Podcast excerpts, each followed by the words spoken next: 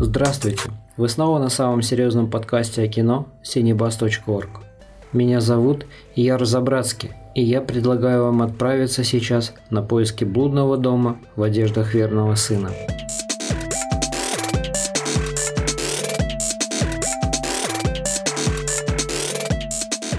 Сегодня мы поговорим о маленьком рассказе о рождении убийцы венгра Ласла Краснохоркой.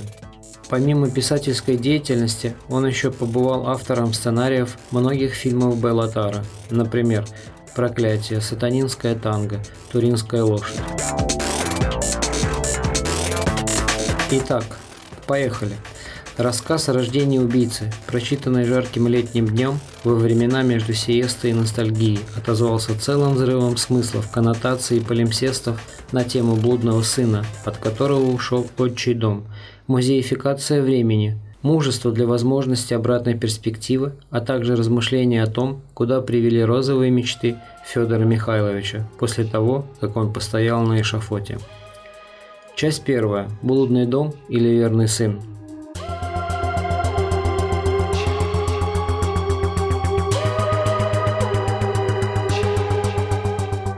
Привыкший к путешествиям, Ласло Краснохоркой отправляет в далекие страны, а конкретно на Иберийский полуостров и героя рассказа «Рождение убийцы». Однако у венгерского автора происходит инверсия понятий «дом» и «блудный сын». Существуя и черпая свои культурные коды из ветхозаветной истории, мы привыкли к тому, что дом остается на месте, а герои или герой отправляются в путешествие и порой даже без возможности вернуться назад. Вообще, возвращение это, это особенный мотив и возможность, которая давалась не каждому классическому герою, но это отдельная история. Чаще герой, уходя, сохранял на маргинальных полях своей памяти сознание, идею, образ, концепт дома, который давал силы, питал иллюзиями возвращения и прощения. В одном предложении Ласло Краснохоркой опрокидывает классическую схему с головы на ноги. Цитата. Здесь у него уже нет никого, и ничто не связывает его с этим местом. Конец цитаты. Дом его оставил, именно дом, а не сам блудный сын. Не сын, а дом становится блудным. Если раньше можно было ориентироваться в пространстве относительно отчего дома, то теперь эта важная онтологически географическая составляющая утратила свое значение. Удушливое время предъявляет требования не только к концепту дома, но и к его внешнему виду. Цитата. А этот дом вообще походил на гигантский желудок. Конец цитаты. Еще одна метафора утраченного отчего дома, который в разные времена представлялся ковчегом, колесницей, паровозом, кораблем, античными руинами или, как в данном случае, в виде человеческого чрева, самостоятельного существа. Дом мог принимать различные виды или обличия, но главные свои функции – приюта, покоя, надежды, защиты – более выполнить не мог – Писатель, антрополог и философ Светлана Боем, размышляя о причинах ностальгии в новейшее время, писала, цитата, «Возвращение домой не означает обретение идентичности. Оно не заканчивается странствиями в виртуальном пространстве воображения. В наше время ностальгирующий человек может одновременно тосковать по дому и столь же остро тосковать, оказавшись в этом доме. Конец цитаты. Причем, как подчеркивает Бойм, ностальгия раньше вела назад в прошлое, в истоки и начало начал. Теперь же она вполне может быть обращена в будущее время и в новые пространства. Функция ностальгии теперь не давать покой и утешение, а только вести в пустые дали, без маршрута и точной точки прибытия. Теперь человеку дается право затеряться, затереться на просторах реальных и метареальных пространств. Процитирую Краснохоркая – он был вынужден остановиться, отойти к стене. Конец цитаты. Как видно из строчки выше, верный сын и на чужбине он оказался неудел. Поэтому он уходит в тень, на край тротуара, и оттуда наблюдает за массой с ужасной маской счастья. Таким образом, необходимо либо примерить маску счастья, либо принять дорогу маргинала, надев на себя одежды блудного пария, с ностальгией в сердце, обращенной в туманное будущее. Парень сегодня – это не только тот или те, кого гонят и не признают, кто имеет иной взгляд и запах. Кроме всех прочих качественных составляющих, парий Это еще тот, кто находится в паузе, в процессе паузы, в неперингуемом метапространстве. Такой оксюмарон получается. Репрессивное время способно удивлять и дарить такое состояние паузы, зависания в метапространстве метареальностей. Можно с помощью нехитрой техники, например, книги и скамейки прохладных и пыльных залов музея, затормозить реальность, как это делается в кино, с помощью перемотки и торможения пленки, с помощью воображения и новейшей ностальгии. Герой рассказа музеифицирует время. Цитата. Тут же подумал, а на кой ляд меня все это занимает, и откуда это беспокойство? Почему он вообще остановился? Из какого перепугу застрял тут?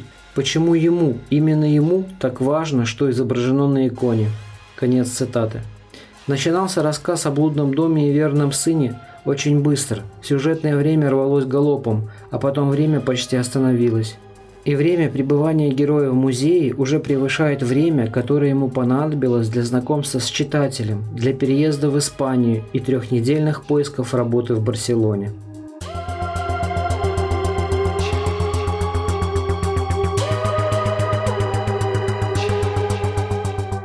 Часть вторая. Музеификация времени. Что такое музей?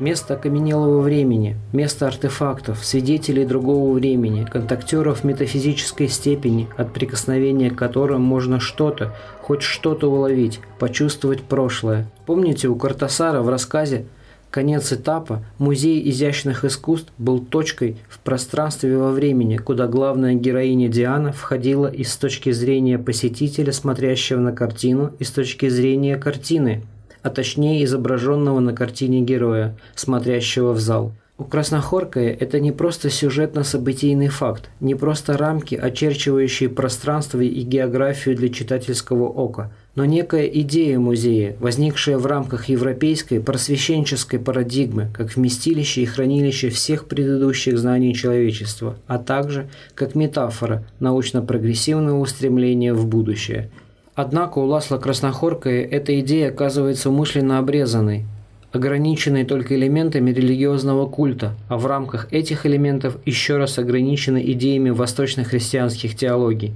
Цитата. «Время не идет».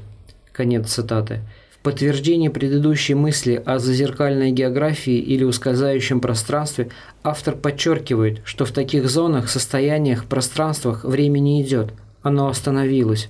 У Картасара в упомянутом рассказе со временем также что-то происходит, похожее на кружение или повторы рефрены. Время музеифицировалось и диджитализировалось. Кто не пробовал перематывать треки аудио или видео в любой программе или менеджере, как заманчиво красиво стрелки, а точнее цифры, бегут назад от нулей к единицам. Время, подчиненное вашей воле, а точнее управляемое мышкой в вашей руке, перематывается назад, замирает, ускоряется назад, останавливается. Цитата. «Время идет, идет быстро или очень медленно. Ясно было одно. Тот, кто сюда попал, должен помнить, думать о времени и особенно сегодня, воскресенье». Конец цитаты. Постмодерн – время вечного воскресения, время паузы, начавшейся с паузы и медленно и незаметно переросшей в вечную пустоту. Постмодерн – время вечного воскресения, время паузы, начавшейся с паузы и медленно и незаметно переросшей в вечность пустоты. Вечное воскресенье. Цитата. «Мы ничего не знаем о прошлом. Оно меняется вместе с нами. Настоящего нет, будущего еще нет, а прошлое все время меняется вместе с нами». Люди судорожно хватают ртом воздух, задыхаясь от его нехватки. При диктатуре время длилось иначе, Казалось, будто все на века. Это была дурная бесконечность, но мы чувствовали ее, могли понять. Конец цитаты. Это ностальгия, которая формирует не настоящее, а будущее. Таким образом, герой Ласла Краснохоркая остался без дома, без времени в метапространстве, начиненном музеифицированным временем, и при этом ощущает внутренние изменения, внутренние ростки новой жизни, нового сущего – в состоянии ностальгии, вечного воскресения и паузы герой метаморфизируется из объекта в субъект, вооруженного новым зрением вовне. Как у Куртасара, героиня Диана смотрит с картины в зал музея, где стоит она сама.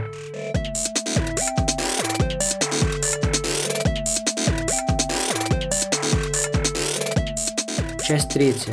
образы отца и обратная перспектива. При постоянном упоминании отца и его образов у Ласла просматривается обида. Обида оставленного на восточном густопахнущем базаре, запутавшегося в реальностях, смыслах и языках сына. Это любовь обиженного сына, готового вернуться по первой просьбе или ласке отца. А кроме этого, герой венгерского писателя пытается избежать тяжелой ноши объективируемого и желает взглянуть на себя глазами ангелов с рублевской иконы, взглянуть не на икону, а со стороны иконы на себя и на мир. И увидеть в этой обратной перспективе пространство иное, сокрытое для казуального зрения. Цитата. «Ощутил на себя взгляд Иисуса». Конец цитаты. Не встречает ли главный герой собственное отражение в Христе, такого же гонимого блудного сына, которому теперь поклоняются из моды, фанатизма или назло кому-то или чему-то. Зрение, обращенное вовне, обратная перспектива связаны прежде всего с внутренними метаморфозами человека. Чтобы обладать взглядом вовне, необходимо мужество и зрелость, мужество жить, мужество быть, мужество принять свою чашу даже после слабости в личном Гефсиманском саду.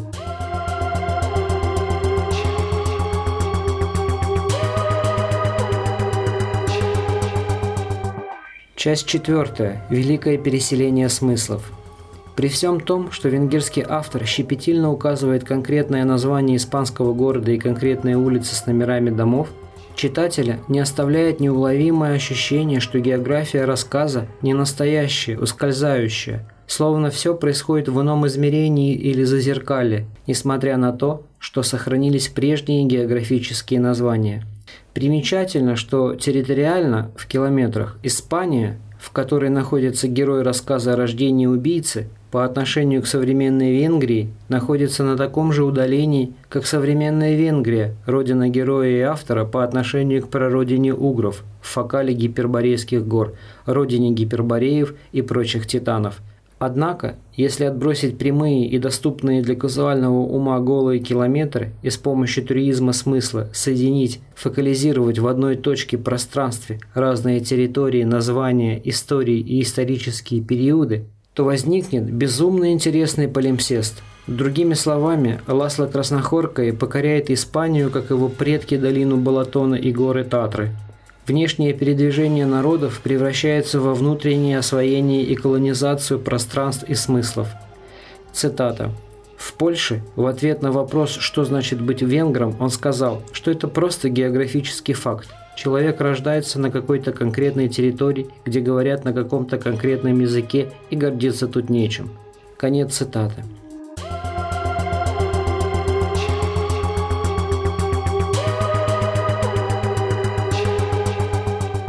Часть пятая. Язык. По форме рассказ – это поиск языка, поскольку старый, тяжелый, мудрый, неповоротливый язык буквально слишком ленив и слишком стар, чтобы обращать внимание на новое время. То есть это попытка научиться говорить, нащупать язык, не буквально, или разрушить молчание самим собой, возведенное в абсолют от неизбежности и одиночества Прустом, Кавкой, Джойсом и другими. Ласно-краснохоркой посредством событий, ситуаций, слов, встреч, переживаний в тексте пытается уйти из мира, каким мы его знаем, спрятаться от него. Отсюда герой, блудный сын, от которого ушел отчий дом, Герой, накопивший достаточно мужества, чтобы вооружиться обратной перспективой и взглянуть на пространство от Пиреней до Гиперборей, как на одну фокальную точку с множеством наслоений и смыслов. В своей работе австралийский лингвист и автор книги «Язык» на тему постколониальной теории Билл Эшкрофт упоминает канадскую писательницу Маргарет Этвуд. Цитата. Она сделала интересное замечание по поводу языка североамериканских индейцев, в котором нет существительных, только глагольные формы. В подобной лингвинистической культуре опыт бытия остается длящимся процессом, заключает Ашкрофт. Похожее происходит и в рассказе Ласла Краснохоркая, где герой находится под постоянным давлением антистабильного мира, в котором само бытие обретает скользящие и хаотичные формы – Такая форма существования не предполагает наличие существительных, а только глагольных и беспокойных форм. Самодвижение, бег, бесконечный процесс определяет качественно все бытие субъекта. В нем хранится потенция мужества и принятия жизни в метапространствах и безвремени. Любой текст – это место встречи на пути и в пространстве жизни. Это встреча автора и писателя, и всегда текст так или иначе вовлекает в сотворческий процесс своего читателя. Даже самые герметичные тексты не обходятся без этого обмена и конструирования третьей реальности, метареальности и полимсестов. Краснохоркая словно приглашает, заманивает своими обратной перспективой и внутренним монологом, отдавая, раскрывая его перед читателем, чтобы его герой, измученный автором, нашел второе дыхание, подключился к внутреннему монологу читателя, как кислородной маске. Однако это не означает, что этот процесс сотворчества, диалога содержит в себе закрытую итоговую форму и освобождает героя дальнейших поисков, мытарств и страданий. Метапространство, полимсесты, фокальные точки и обратная перспектива в эпоху паузы времени не дают ничего, не подготавливают к будущим трагедиям и потерям, но помогают быть. По большому счету, когда мы читаем переведенный текст, между нами и автором появляется фигура медиума, и таким образом читатель читает и понимает не автора, а то, как понял текст переводчик, и это дополнительные вводные данные текстовой головоломки.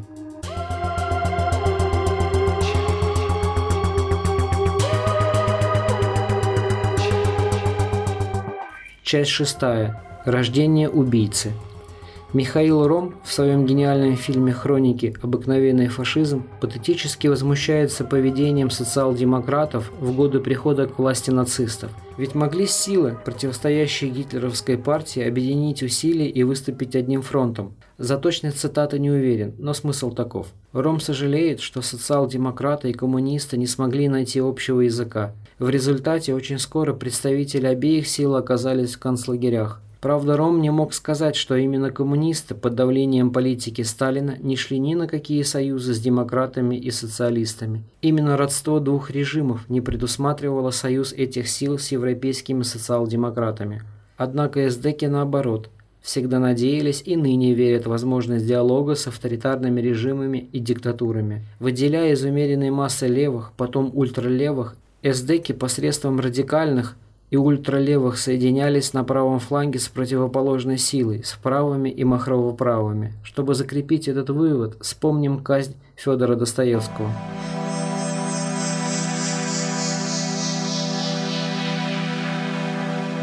22 декабря 1849 года будущий великий писатель стоял на эшафоте в ожидании казни. Его однодумец и товарищ по несчастью Николай Григорьев сошел с ума. Казнь в последнее мгновение будущему великому писателю была заменена каторгой. В конце жизни Достоевский, пройдя длительный путь метаморфоз, оказался в списке преданных и верноподанных царского режима и империи. Дорога от юного мечтателя и левого революционера до правого умеренного реакционера заняла целую жизнь но поворотная точка была на том самом деревянном помосте. В романе «Идиот» Достоевский напишет «Убивать за убийство – несоразмерно большее наказание, чем само преступление. Убийство по приговору несоразмерно ужаснее, чем убийство разбойничье. Тот, кого убивают разбойники, режут ночью в лесу или как-нибудь, непременно еще надеется, что спасется до самого последнего мгновения.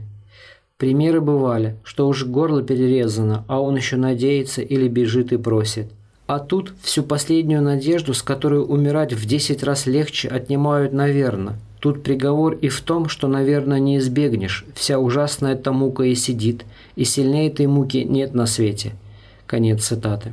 Однако этот призыв или откровение никто не услышит. Убийство по приговору войдет в моду на весь 20 век в Красной империи, возникшей в 17 году. Это отступление было необходимо, чтобы понять желание многих умеренных левых христианствующих социал-демократов покинуть отчий дом и воздвигнуть новый хрустальный дворец Чернышевского из романа «Что делать», в котором все по справедливости. Это фрагмент интервью, которое дал венгерский автор в 2013 году Оксане Якименко, переводчица многих текстов Ласла Краснохоркая. Цитата. «Когда я, Мальчик из приличной буржуазной семьи в бунтарском порыве, как это свойственно подросткам, покинул отчий дом, я хотел, как истинный поклонник Достоевского, опуститься на самое дно жизни. При социализме был такой низший слой, где все происходило честно. Мне хотелось пожить там, где нет чванства, но есть искренность, человеческое начало. Тогда еще существовало пространство в самом низу, на задворках общества, где люди при абсолютной нищете сохраняли человеческое достоинство, проявляли солидарность и поддержку, чтобы ближний не выпал из жизни окончательно. Там, в самом низу, было то, чего сегодня даже среди нищих не найдешь. Конец цитаты. Это представление буржуазно-коммунистического мальчика, которому надоели серебряные приборы и какао на завтрак, принесенное няней. Мальчики, мечтавшие о новой социально-духовной революции, в которой вновь главную роль должны будут сыграть униженные и оскорбленные, вновь ошиблись. Видеть в аутсайдерах советских режимов тех, кто хранит дух времени и человечности, это максимализм и идеализм. Это ребячество, приводящее на личный эшафот, а при удачном стечении обстоятельств целые народы в лагеря. Так происходит взращивание и рождение убийц. На этом все. Слушайте нас дальше. А с вами был Яр Забратский.